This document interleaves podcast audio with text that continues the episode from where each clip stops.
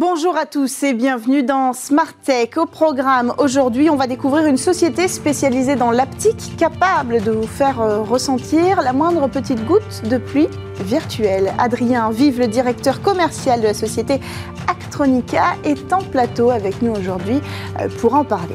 Et puis on va discuter ensemble d'un sujet assez méconnu, la mémoire numérique. Alors si euh, vous ne savez pas de quoi il s'agit, eh bien préparez vos studios parce que nous aurons deux experts en plateau qui pourront euh, nous délivrer quelques secrets de leur méthode d'apprentissage. Ce sera dans notre talk et puis euh, on terminera avec votre rendez-vous au programme, un sujet central sur le sujet autour de, de la donnée, celle de la souveraineté de l'Union européenne face au transfert de données personnelles vers les États-Unis. Carole Chartier-Djelaïbia, membre fondateur et secrétaire général du Cercle de la Donnée, viendra porter ce sujet.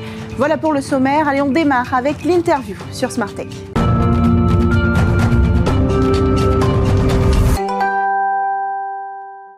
Jouer comme si vous y étiez, ça pourrait être peut-être le slogan de la société qu'on reçoit aujourd'hui. Avec nous en plateau, Adrien Vive, bonjour. Bonjour. Alors vous êtes le directeur commercial d'Actronica. D'ailleurs, vous rentrez tout juste avec votre société San Francisco, je crois, euh, où se tenait donc euh, le Game Developers euh, Conference.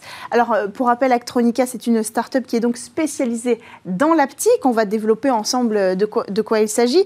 mais l'idée, c'est de faire, de reproduire le sens du toucher sur une technologie, si ce gilet, hein, si, c'est bien de, ça qu'il s'agit, qui s'appelle donc le Skinetic. Alors expliquez-nous un petit peu comment fonctionne cette technologie. Mais alors, pour faire simple, et merci de nous accueillir sur ce plateau, nous, on est spécialisé en aptique. Donc l'aptique, c'est la reproduction du sens du toucher. Voilà, c'est juste recréer des illusions tactiles comme vous pouvez avoir des illusions visuelles. Donc la manière dont on fait ça, c'est qu'on utilise des actionneurs, comme celui-ci. Donc en fait, vous allez voir, dans, les, dans cette veste, vous allez en avoir 20. Ces actionneurs, en fait, vous permettent, nous permettent de créer des vibrations qui vont, vous, en tant qu'utilisateur, vous faire ressentir, bah, comme vous l'avez dit tout à l'heure, des gouttes de pluie, mais ça peut être l'impact d'une fougère ou ça peut être un tir si vous jouez à des jeux vidéo. Donc, en fait, on peut faire vraiment ce qu'on veut. Et pour vous donner un exemple très concret, ce cup, en général, cet actionneur, je le mets dans un cup, donc dans un gobelet vide, et je peux vous faire croire que je viens de vous rajouter du champagne dans ce gobelet. D'accord. Donc ça, c'est avec seulement un. Alors imaginez. Qu'est-ce que ça fait en fait? Donc c'est Ça crée des vibrations? Exactement. Donc, si vous voulez faire le principe simple de comment vous ressentez les choses autour de vous, si vous mettez votre main ou votre doigt sur une surface maintenant et que vous ne mhm. le bougez pas, vous serez incapable de me dire quelle est la surface de la texture que vous touchez. Qu'est-ce que vous touchez D'accord. Et donc, du coup, c'est des micro-vibrations que vous allez faire en déplaçant votre doigt qui vont vous donner des informations sur les événements et sur les éléments que vous touchez. Hmm. Et nous, on va se concentrer sur reproduire ces vibrations dans d'autres contextes, donc dans un contexte virtuel, pour vous faire croire ce qui n'existe pas. Donc, augmenter l'immersion. Donc, l'idée, c'est d'utiliser ça comment? Euh, Quand on joue aux jeux vidéo, c'est ça? Exactement. C'est la première destination hein, de cette Première destination, c'est les jeux vidéo avec cette veste kinétique. Donc on l'a appelée skinétique euh, pour skin, et qui en fait, vous allez la mettre, l'enfiler avant de jouer à un jeu vidéo, et mm. ça vous permettra de ressentir tout ce qui se passe autour de vous. Les effets d'environnement, comme je vous ai dit, les mm. fougères, la pluie, les tirs, la proximité d'ennemis. et c'est jamais contraignant, c'est jamais inconfortable? Alors, cette version est un petit peu stiff dans les retours qu'on a eu euh, du coup euh, de San Francisco, mais euh, c'est une très bonne première version pour en fait quand vous vous déplacez donc en réalité virtuelle, c'est la version idéale. Si on doit la décliner pour la mettre dans des salles de cinéma ou dans des sièges de gamers devant leur PC, on va probablement l'intégrer dans un siège avec beaucoup plus de mousse pour faire en sorte qu'il n'y ait rien à enfiler, qu'il n'y ait mm. rien de bulky. Mm.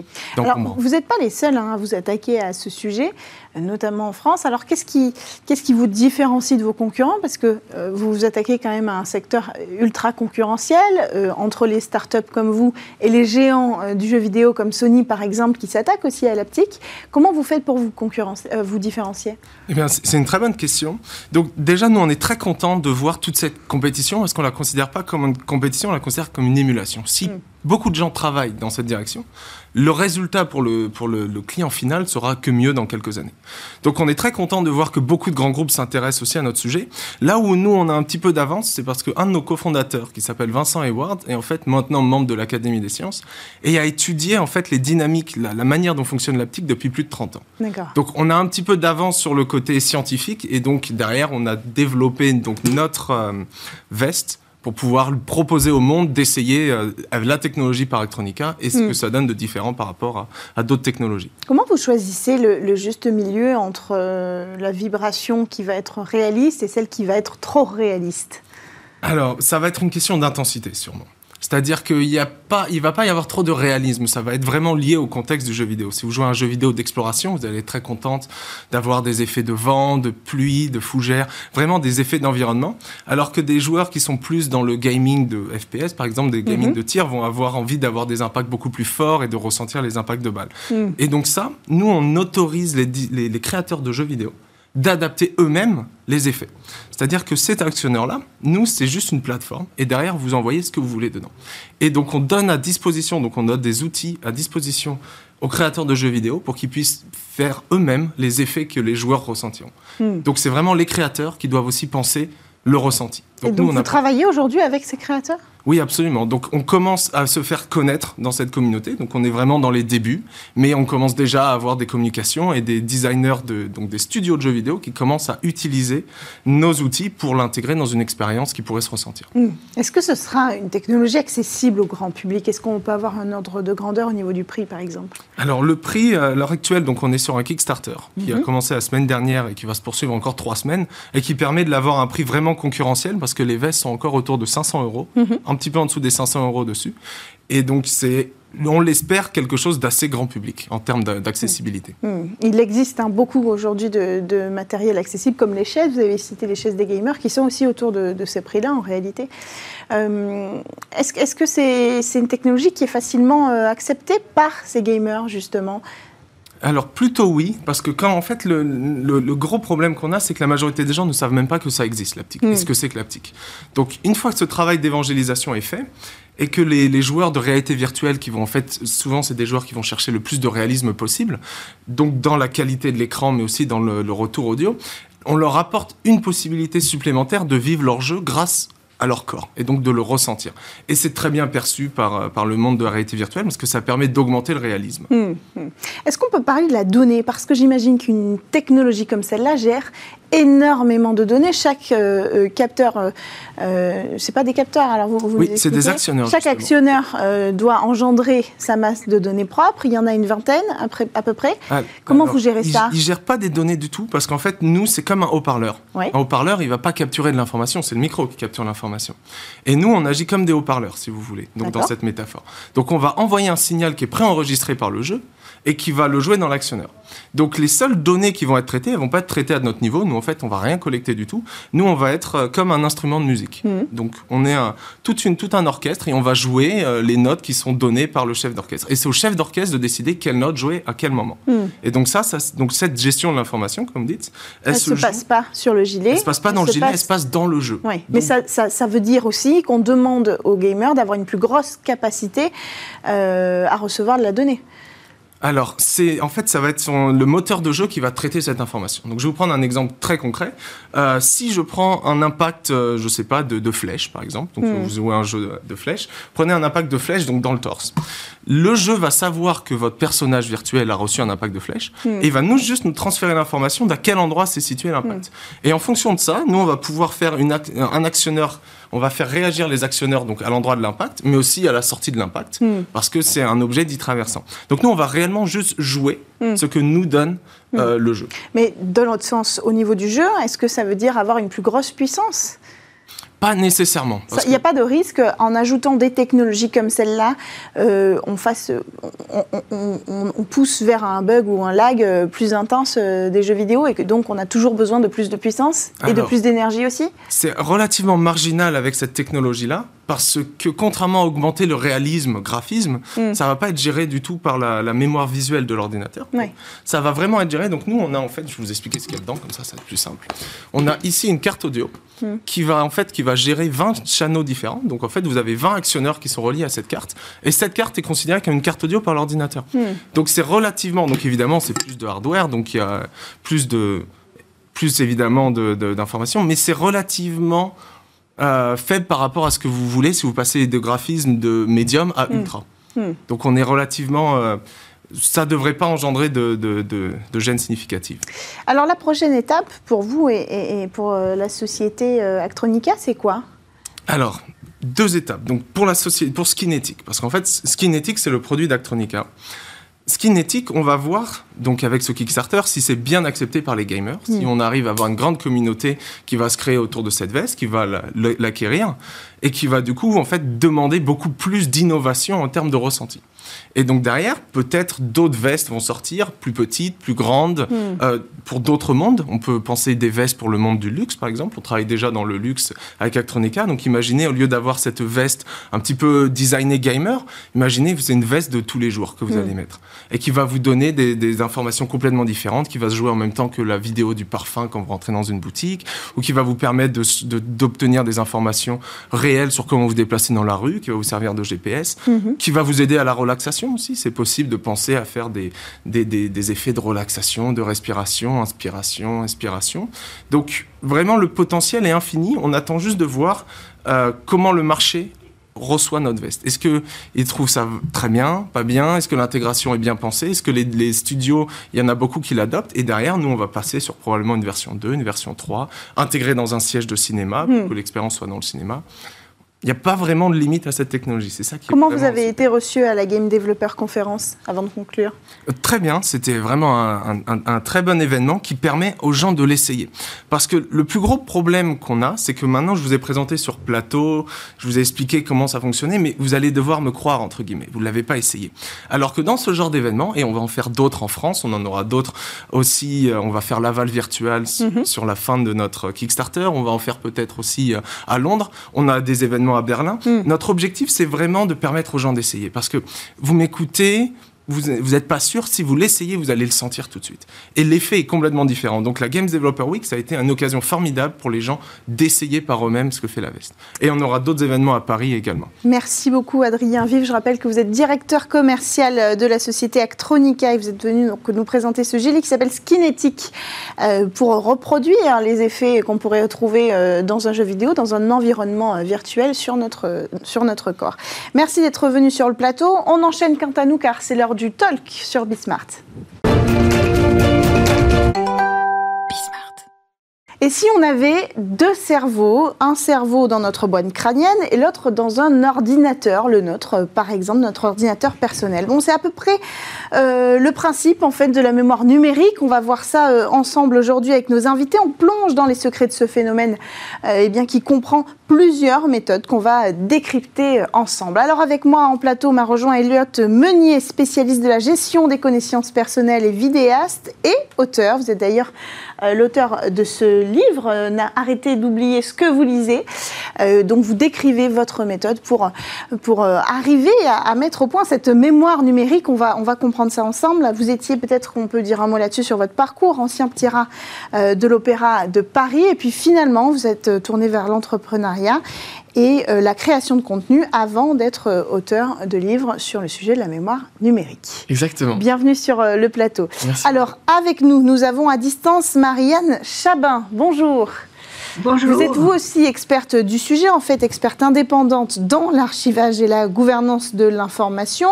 Vous avez été euh, notamment conservateur à la direction des archives de France ou encore responsable de la vidéothèque d'actualité de l'Institut national de l'audiovisuel, l'INA, et puis finalement vous avez créé votre propre cabinet de conseil, Archive 17. Vous aussi, vous avez écrit des livres, vous avez mis au point la méthode Arcatech pour archivage catégorie, une méthode destinée aux entreprises. On va euh, y revenir ensemble. Bienvenue sur le plateau de Smartech à tous les jeux. Alors, euh, ma première question, évidemment, c'est quoi la mémoire numérique? Je commence? Oui.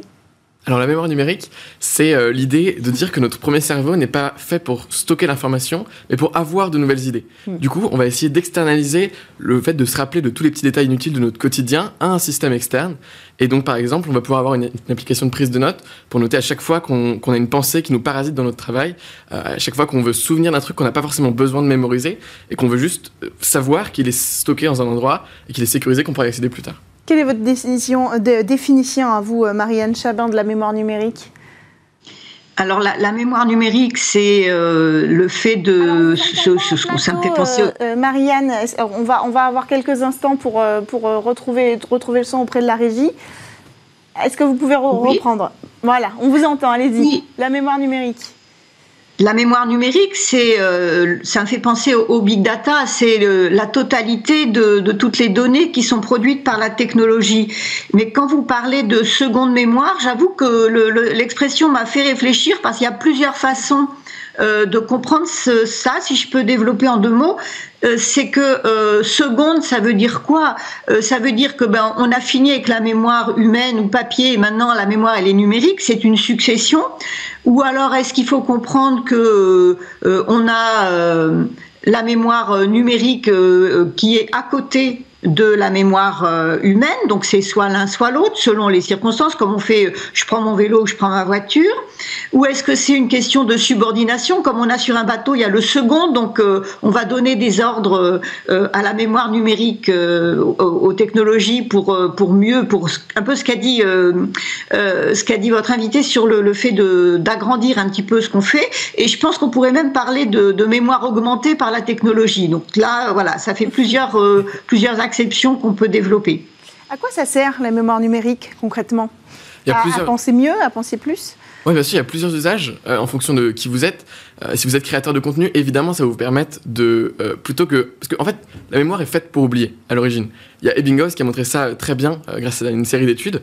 en gros, au bout d'un mois, si vous lisez un livre, vous vous souvenez à peu près de 10% de son contenu. Hmm. Donc, plutôt que d'arrêter de perdre son temps en lisant des contenus, euh, l'idée avec la, mémoire euh, numérique, comme moi je l'entends, on n'a pas du coup pas la même définition avec euh, Marianne, ça va être du coup de reprendre le contrôle sur notre courbe d'oubli et plutôt que d'oublier, mettre ça dans un système externe. Du coup, pour les créateurs de contenu, ça va être réemployer tous les contenus qu'on consomme au quotidien dans nos propres productions. Hmm. Quand on est cadre, par exemple, on va avoir énormément de charge mentale au quotidien on, et, du coup, ça va nous permettre d'externaliser cette charge mentale à un système externe pour nous permettre de nous concentrer sur les tâches importantes. Hmm. Pareil, quand on est étudiant, évidemment, il y a aussi des enjeux là-dedans. En fait, toutes, les, toutes les individus qui sont travailleurs de la connaissance, ça représente 70% de la population aujourd'hui, hmm. ont des enjeux Et la mémoire numérique pour les entreprises, Marianne?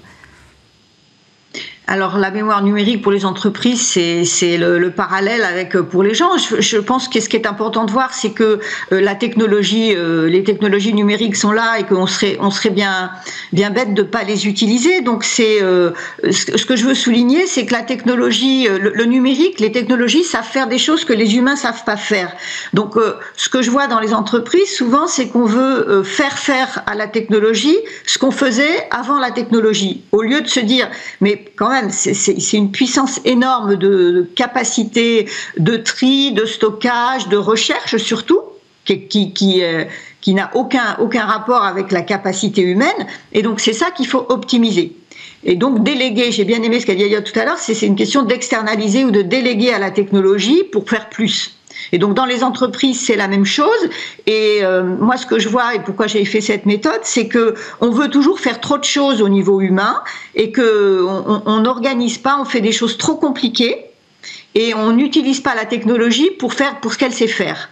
Et c'est ça qui me, qui me choque souvent. Euh, euh, par exemple, un exemple concret, euh, on fait des plans de classement compliqués dans les entreprises pour retrouver les choses, alors que la technologie sait retrouver n'importe quelle information et l'intelligence artificielle va permettre de faire encore plus. Donc je pense qu'on pense mal la mémoire dans les entreprises et c'est pour ça que voilà, je, je, je proposer aussi cette méthode. Alors, Elliot, justement, est-ce qu'il faudrait revoir tout notre rapport à, la connaissance, le transformer dans votre livre Dans votre livre, pardon, vous dites qu'il faudrait tout déconstruire. oui, on doit commencer par ça? Alors, je suis d'accord qu'il faut revoir tout le rapport à la connaissance qu'on a aujourd'hui, de la sélection. Ou d'ailleurs, j'ai vu que Marianne avait écrit un très bon article sur les GAFAM. On, on doit reprendre le contrôle aux algorithmes de recommandation qui nous font mm. perdre notre libre arbitre au quotidien. Alors ça, c'est la question de l'attention. Vous la traitez dans votre livre, on peut, y revenir, mais il y a l'attention systémique qui est en fait sollicitée par, par, ces acteurs. On, pourra revenir peut-être sur les conséquences que ça a sur notre mémoire. Oui, bien sûr, on pourrait faire ça. Ouais, et, donc du coup, voilà, donc la sélection euh, à la capture de l'information, parce que prendre des notes, certes, ça prend plus de temps dans chaque action, mais ne pas en prendre, c'est perdre son temps parce qu'on oublie. Mm. Donc il y a aussi cette euh, conception-là à revoir. Et ensuite, effectivement, euh, moi je préconise, en fait, l'émergence de concepts, on l'a montré plusieurs fois, c'est l'assemblage de plusieurs idées, de plusieurs concepts qui sont à l'origine opposés. Par exemple, l'inventeur du roller connaissait la chaussure et la roue, il les a mis ensemble. C'est mm. l'exemple simpliste, mais ça, ça marche. Et donc du coup, on pourrait partir du principe que chaque livre qu'on lit est un ensemble de concepts, par exemple. Du coup, l'idée, avec un système de prise de notes efficace, ce serait de prendre chacun de ces concepts de ce livre-là qu'on lit, de leur donner chacun leur propre note. Donc une note est égale à un concept, ce que Mm. j'appelle les notes permanentes. Et ensuite, comme ça, on va pouvoir les réassembler dans des nouvelles productions, dans des nouveaux projets, et on va pouvoir vraiment avoir un effet de levier sur nos connaissances, plutôt que de se dire, oui, c'est le truc que j'avais lu dans ce livre-là, Mm. mais je sais plus où il est, etc. Oui. Alors, on, va reprendre un petit peu les éléments pour donner aux personnes qui nous regardent euh, aujourd'hui euh, quelques clés s'ils veulent aller euh, vers l'apprentissage de cette mémoire numérique. D'abord, la première des choses, de quoi on a besoin? On a besoin d'abord d'un système de prise de notes. C'est le truc euh, basique. Euh, donc moi je préconise toujours le système le plus simple et résilient. Donc toutes les applications à la mode, euh, je propose de s'en éloigner Ouais. parce que si leur serveur brûle, parce que si un jour ils décident de changer leur modalité d'abonnement ou de politique de confidentialité, on peut tout perdre. Donc moi je préconise simplement vous stocker avec, vos- les- on a tous fait une note avec le bloc-notes sur l'ordinateur .txt, c'est le format parfait. D'accord. Et donc sur l'ordinateur en interne et avoir ce truc là déjà c'est la, la base numéro un. Même point de départ pour vous, Marianne? Euh, oui, on a, on a pas mal de choses en commun avec, avec Elliot sur l'approche. Je vais reprendre le mot euh, sélection, parce que la technologie sait faire beaucoup de choses, mais elle sait pas si bien sélectionner si on n'a pas, si l'humain, si l'utilisateur n'a pas mis euh, son quelque chose à lui. Donc c'est un peu cette, je rejoins cette question de, de prise de notes. Alors pour le dire autrement, je dirais que quand on est dans un environnement papier ou, ou- parce qu'il y, a il y a aussi le papier entre la mémoire humaine et le numérique, ça, il y a aussi la notion de papier qui a formaté le- le- la, la mémoire humaine pendant des siècles. Et euh, quand on est dans du papier, on essaie de ne pas s'encombrer trop et de jeter ce qui sert à rien. Alors que dans le numérique, on a une, une, une explosion de données. Quand on cherche, qu'on lit en numérique, on lit très vite, on peut faire beaucoup plus de choses que, que quand on lit dans un environnement euh, analogique. Et ce que, ce que je voudrais souligner, c'est qu'au contraire, il faut faire cet acte de sélection qui est purement humain.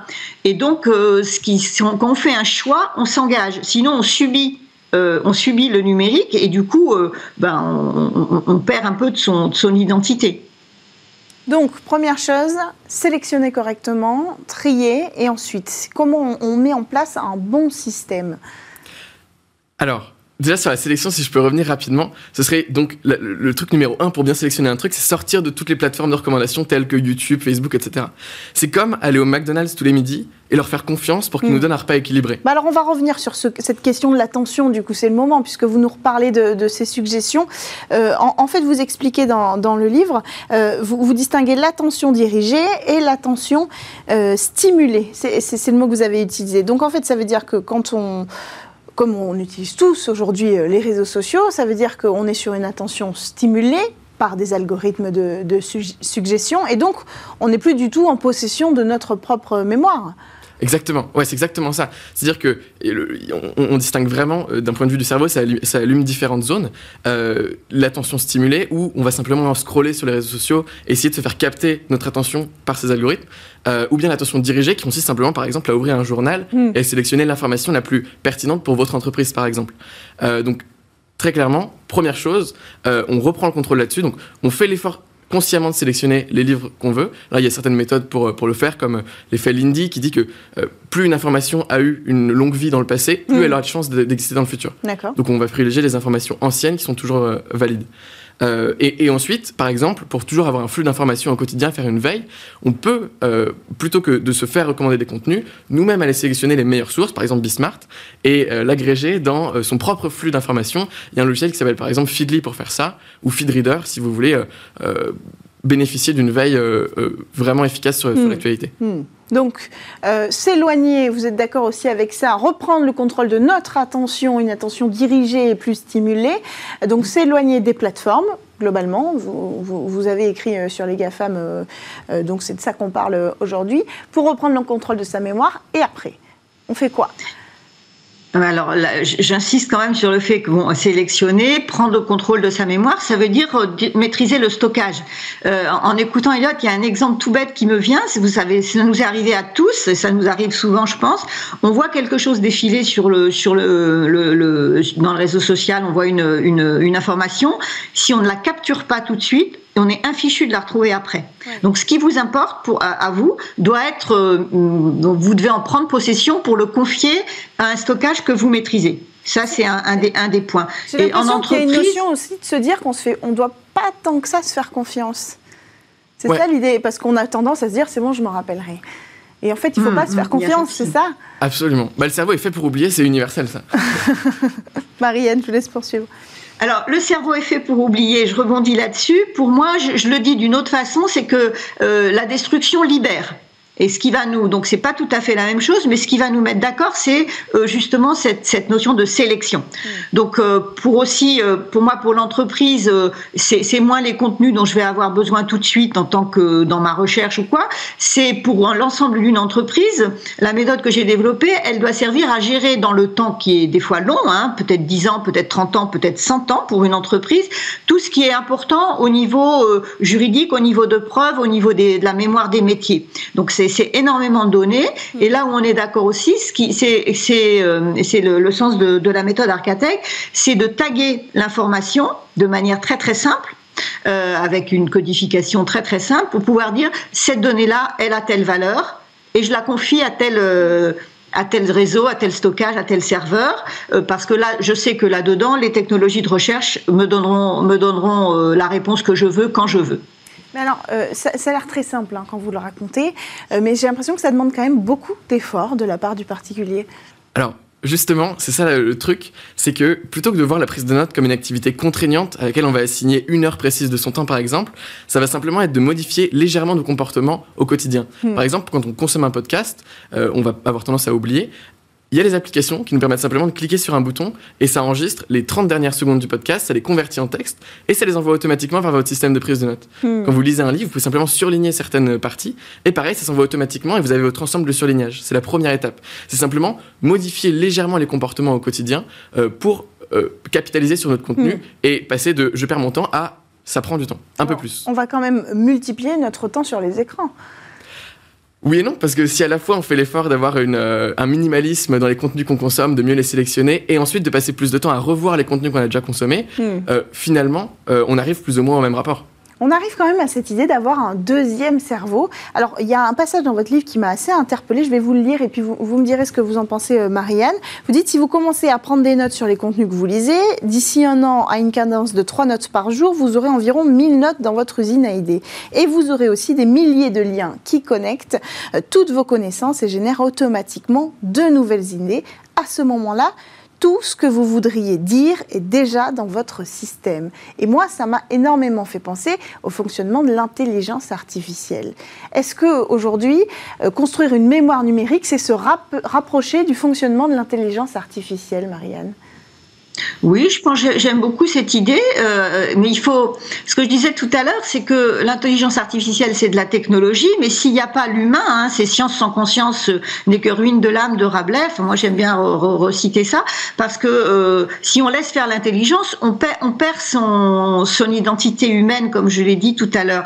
Donc pour moi, euh, oui, c'est ce, ce fonctionnement-là. On délègue toutes les actions euh, de stockage, de recherche, euh, d'agrégation, euh, de visualisation à la technologie, mais on garde la main parce que sinon on va avoir un cerveau qui se rétrécit et, et on peut pas être sans arrêt devant les écrans. Mmh. Euh, voilà, donc pour moi c'est vraiment important de, de, de garder comment dire, c'est une question de comportement. Mmh.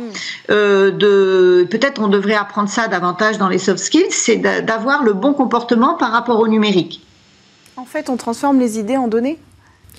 C'est un peu ça l'idée. Euh, alors, pour, pour, revenir au truc d'intelligence artificielle et de, de, de, de premier cerveau qui, qui diminue, euh, faut savoir qu'en prenant des notes, on, on fait l'effort de renforcer les. En fait, quand on crée une connexion euh, dans notre système, quand on fait l'effort de reformuler à notre, à notre système, en fait, on est en train d'ancrer plus la connaissance dans le cerveau. Parce qu'on retient quand on va chercher une information et pas quand on la, la reçoit plusieurs fois. Donc, du coup, en fait, les gens qui prennent des notes ont, souvent tendance à mieux se rappeler des choses que les gens qui n'en prennent pas. Euh, alors qu'on pourrait se dire, mais du coup, notre premier cerveau sert plus à rien puisqu'on a tout stocké, quoi. C'est pas du tout le cas. Euh, donc ça c'est pour la partie notre premier cerveau va mourir et ensuite pour la seconde partie moi effectivement ce que je dis c'est que euh, comme on aura appris par exemple pendant un ou deux ou trois ans des connaissances avec notre système et qu'elles seront toutes à l'intérieur ben, quand on va vouloir réutiliser une connaissance qu'on a, qu'on, qu'on a vue pendant ces deux, trois dernières années, elle est déjà là, elle est déjà stockée. Donc en fait, on a simplement à faire un lien vers cette, vers cette note-là qui est à notre disposition, et on n'a même pas besoin de réécrire, tout est déjà là. Le, le, la connexion, on la reproduit sur notre système comme on l'a fait dans notre, dans notre premier cerveau. Mmh, ça et peut ensuite, nous amener à être créateurs. Exactement. Et, ça nous amène à, connecter des idées, des idées et des concepts qui pourraient à l'origine être opposés. Et pour la question d'intelligence artificielle, effectivement, il y a une question euh, dans l'intelligence artificielle d'une énorme phase d'apprentissage. Euh, et ensuite, c'est un modèle qui sert à simplement exécuter une tâche précise. Hmm. On n'arrive pas encore à avoir une intelligence qui permet de disrupter certains, euh, certains hmm. domaines ou avoir des idées innovantes. Et c'est là le propre du premier cerveau. On a des intelligences artificielles aujourd'hui qui arrivent sur, la base de données qu'on leur a fournies, par exemple des tonnes d'écrits d'un même auteur, à reproduire un petit peu ces, ces, poèmes ou ces écrits. Donc c'est là où ça m'interpelle, c'est qu'on est vraiment dans ce, ce côté, on va euh, concentrer une masse d'informations sur, plusieurs années et ensuite on pourra repiocher là-dedans et, ce sera prêt à être euh, délivré. Absolument, c'est vrai. Il y a un parallèle qui pourrait être fait en effet. Alors, euh, il y a un aspect très psychologique que vous traitez beaucoup, euh, Marianne, euh, sur la mémoire numérique. vous parlez par exemple de, du, bénéfice de la libération. Vous l'avez évoqué tout à l'heure, quand on, se délivre de données dont on n'a plus besoin parce qu'on a appris à les trier. Donc, est-ce que, est que vous pouvez peut-être développer cet aspect et ces bénéfices que peut nous apporter la mémoire numérique si on sait bien l'utiliser? C'est de, concentrer, euh, c'est une question de qualité des données. Hein. On retrouve ça beaucoup dans les entreprises et, l'intelligence artificielle peut, aider, on peut, on peut en reparler, mais il, y a vraiment un apport humain qui est, je rejoins ce que dit Elliot, c'est faire cet effort Bon, lui, il dit prise de notes au niveau individuel. Moi, je dis faire cet effort de, tag euh, dans l'entreprise de ce qui est important pour l'entreprise, de ce qui présente un risque si c'est pas bien géré. Et donc, l'idée, c'est d'avoir une mémoire numérique de qualité. Et la qualité, quand on sait par euh, tous les sondages qui ont été faits euh, en Amérique ou, en France, que, aux US ou en France, que les deux tiers des données dans les entreprises ne servent à rien et je pense ne serviront jamais à rien parce qu'elles sont, elles sont de très mauvaise qualité. On ne sait pas qui dit quoi, d'où ça vient, on ne sait pas si c'est une copie, si c'est validé. Enfin bon. Donc il y a un gros gros bazar des deux tiers. Et donc l'idée, c'est d'entretenir quelque chose qui serait un tiers des volumes euh, en étant quelque chose de qualité, avec euh, que ce soit au niveau euh, comment dire personnel ou au niveau entreprise, la technologie, elle a ses mêmes vertus, ses mêmes, ses mêmes possibilités, fonctionnalités qu'il faut utiliser. C'est pas souvent fait. Voilà, ça c'est le premier point, enfin c'est le point principal, c'est avoir une mémoire de qualité. Et quand je parle des deux tiers de données qui servent à rien, ben, on pourrait aussi évoquer l'argument écologique hein, de des, refroidissements des data serveurs, etc., qui est assez, assez connu aujourd'hui. Hmm. C'est vrai que là, on parle d'accumuler de, des données sur notre ordinateur, alors de façon euh, qualitative et non pas quantitative, hein, si, j'ai bien compris. Hmm. Mais donc, il y a toutes ces préoccupations derrière de, frugalité euh, de, la data. Euh, un dernier mot avant de conclure. La mémoire, ça s'entretient, même la mémoire numérique? Absolument. Ça peut facilement devenir euh, le truc où, tu mets on met n'importe quoi. Euh, parce que c'est le, bouton pour capturer un truc est tellement rapide dans les nouvelles applications qu'on a tendance à avoir une liste de trucs et quand on fait une recherche, on, se souvient de rien. Donc moi, je suis pour ajouter un petit peu de friction à la capture hmm. pour qu'on ait vraiment cette, ce truc de se demander est-ce que c'est pertinent? Hmm. Et moi, j'ai du coup, j'ai le truc de note permanente qui dit si euh, l'information peut être périmé dans deux ans. Par exemple, comment monter une émission de, télé hmm. euh, La liste des meilleurs podcasts, des meilleurs micros en 2022 va aller dans une base à part. Et, comment choisir un bon micro va aller dans une base permanente hmm. qu'on pourra réutiliser toute notre vie. Du coup, on a vraiment une grande qualité et ce sera encore connectable dans 10, 15, 20 ans. Il faut apprendre à choisir ces critères correctement. Absolument. Merci beaucoup à tous les deux d'avoir participé à cette discussion passionnante sur la mémoire numérique. J'espère que vous aurez euh, pris des notes derrière votre euh, télévision pour, pour commencer déjà à travailler sur, euh, sur ce sujet. Elliot Meunier, je rappelle que vous êtes spécialiste de la gestion des connaissances personnelles, vidéaste et auteur. Et vous, Marianne Chabin, experte indépendante dans l'archivage et la gouvernance de l'information au cabinet Archive 17 que vous avez fondé. C'est la fin de ce talk. On va conclure cette émission Smart Tech avec Carole Chartier-Djelaibia qui va nous rejoindre, membre euh, fondateur du Cercle de la Donnée, pour parler euh, souveraineté juste après une courte page de publicité. À tout de suite.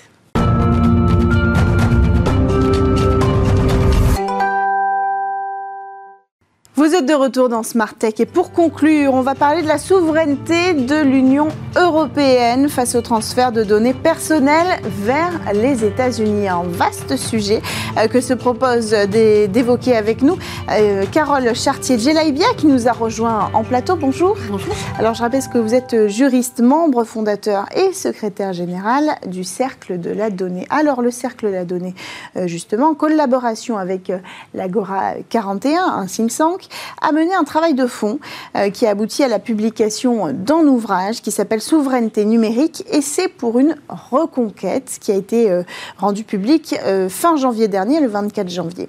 Il s'agit en fait d'un plaidoyer à travers lequel vous entendez interpeller notamment les candidats à la présidentielle. Je rappelle que nous sommes à deux semaines des élections sur l'urgence pour la France et l'Europe de reconquérir une souveraineté en matière de numérique et ce euh, pour rivaliser avec les cyberpuissances actuelles. Alors aujourd'hui, cette reconquête, elle passe entre autres par la question du transfert transfrontalier de données.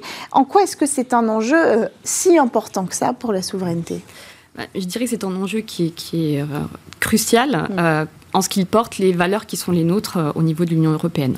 En fait, l'Union euh, européenne a euh, une approche quand il s'agit des données personnelles qui est plutôt basée sur l'individu lui-même, sur la protection des libertés individuelles. Hmm. Donc, à partir du moment où des données vont être transférées en dehors de l'Europe, l'Union européenne veut s'assurer que les données vont être traitées avec un niveau de protection qui est équivalent à celui qui existe dans l'Union.